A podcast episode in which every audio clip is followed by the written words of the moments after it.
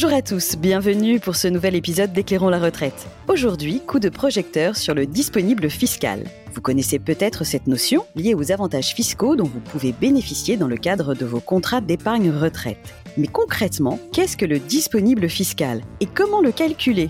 Les réponses avec Amadou Agne, responsable du service support juridique chez BNP Paribas Cardiff. Bonjour Amadou. Bonjour Karine. Pour commencer, expliquez-nous ce qu'est le disponible fiscal. Le disponible fiscal, c'est le montant maximum des versements effectués par l'assuré sur tous les contrats d'épargne retraite et qui sont éligibles à un avantage fiscal. Donc si je comprends bien, dans le cadre de certains contrats d'épargne retraite, je peux prétendre à un avantage fiscal prenant la forme d'une déductibilité de mes versements. Pourrions-nous déjà traiter ce point rapidement? Concrètement, les versements qui vont être effectués par le contribuable, c'est-à-dire par l'assuré, sur ces contrats, sont déductibles du revenu imposable, c'est-à-dire qu'ils vont venir diminuer le montant imposable à l'impôt sur le revenu. Et toujours, si j'ai bien compris, le montant des versements permettant de bénéficier de cet avantage fiscal est plafonné. C'est donc cela, le disponible fiscal? Tout à fait. Les versements supérieurs au disponible fiscal, c'est-à-dire à un plafond, ne seront pas déductibles du revenu imposable de l'assuré. Ce disponible fiscal est-il commun à tous les contrats d'épargne retraite? Nous n'évoquerons ici que le disponible fiscal propre aux particuliers. C'est-à-dire que nous n'allons pas prendre en compte les TNS.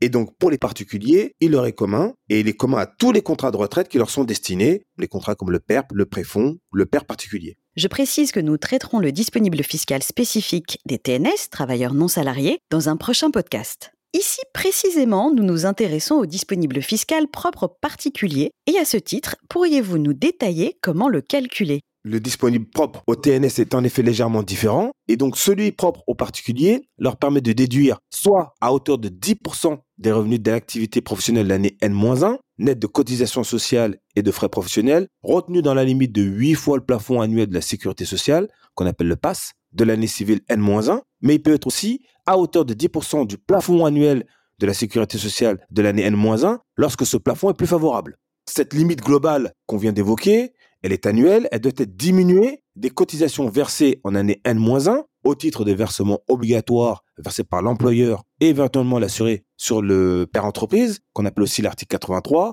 sur le père obligatoire et le père collectif. Et cette limite globale doit aussi être diminuée de l'abondement effectué par l'employeur sur le père collectif ou le père unique. Et enfin, elle doit aussi être diminuée des jours de congé versés sur un compte épargne-temps et qui sont affectés au père obligatoire, père collectif ou père unique dans la limite du nombre de 10 jours. J'ai entendu parler d'un mécanisme de report du disponible fiscal sur 3 ans. Quelle est cette mesure exactement? Alors, on va une nouvelle fois préciser que ce mécanisme ne s'applique pas aux travailleurs non salariés. Alors, le disponible fiscal que nous venons de définir peut être en effet augmenté du plafond ou de la fraction de plafond applicable qui n'a pas été utilisée au cours des trois années précédentes. Donc concrètement, pour les cotisations qui sont effectuées par un assuré en 2022, il pourra utiliser le reliquat des plafonds non utilisés des trois années précédentes, c'est-à-dire les années 2019, 2020 et 2021. On va prendre un exemple pour être plus euh, parlant. Si votre disponible était de 4500 euros en 2019, de 5000 euros en 2020 et de 5500 euros en 2021,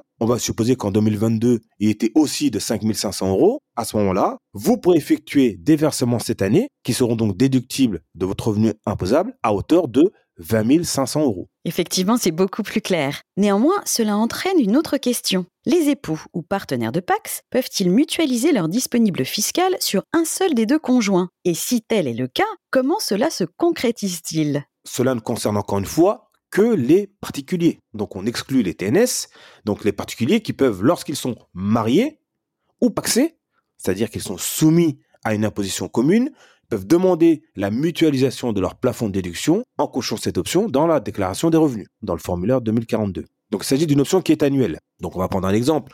Prenons un couple marié, vous avez deux salariés, le revenu net annuel de monsieur est de 50 000 euros et celui de madame il est de 33 000 euros. Donc pour 2022, si on reprend euh, nos disponibles fiscaux, monsieur aura un disponible fiscal, c'est-à-dire un plafond de déduction qui est de 4 500 euros, les 50 000 euros de revenus net après un abattement de 10% pour euh, frais professionnels, donc déduit à hauteur de 10%. Et madame aura un plafond qui correspond à 10% du plafond annuel de la sécurité sociale, car ce plafond est plus favorable que si on prenait en compte les 10% des revenus professionnels de l'année N-1. Donc monsieur, concrètement, disposera d'un plafond, c'est-à-dire il aura un disponible fiscal global de 8614 euros, et pourra donc verser cette somme sur son contrat de retraite et la déduire de son revenu imposable. Donc on va préciser que monsieur peut aussi utiliser le reliquat des trois années précédentes de madame qui n'a pas été utilisée. Et si nous ne souhaitons pas entrer dans les calculs, y a-t-il moyen de trouver quelque part notre disponible fiscal et ainsi en connaître le montant? Tout à fait. Encore une fois, toujours pour les particuliers, hein, ils peuvent trouver dans leur avis d'imposition, dans la rubrique plafond épargne retraite, donc ce disponible fiscal, mais il n'y figure pas toujours, c'est pas toujours automatique. Donc il faut soit le calculer, soit demander tout simplement cette information au centre des impôts. Nous n'avons traité que les contrats d'épargne retraite. Cela signifie que l'assurance vie n'est pas concernée? Non. Bien évidemment, les versements qui sont effectués sur un contrat d'assurance vie ne sont pas concernés puisqu'ils ne font pas l'objet d'une déductibilité. Donc les avantages de la fiscalité d'un contrat d'assurance vie, on les connaît, hein, ils se ressentent au moment du rachat par l'assuré ou lors du décès, d'où l'intérêt aussi de diversifier ses placements. Merci Amadou pour ces éclairages sur le disponible fiscal. Je pense que nous sommes dorénavant nombreux à trouver cela plus clair. J'en profite pour remercier à nouveau nos auditeurs de nous avoir écoutés. N'hésitez pas à partager ce podcast autour de vous et à nous transmettre en commentaire les sujets sur lesquels vous aimeriez entendre nos experts. À très vite pour un nouvel épisode d'Éclairons la retraite.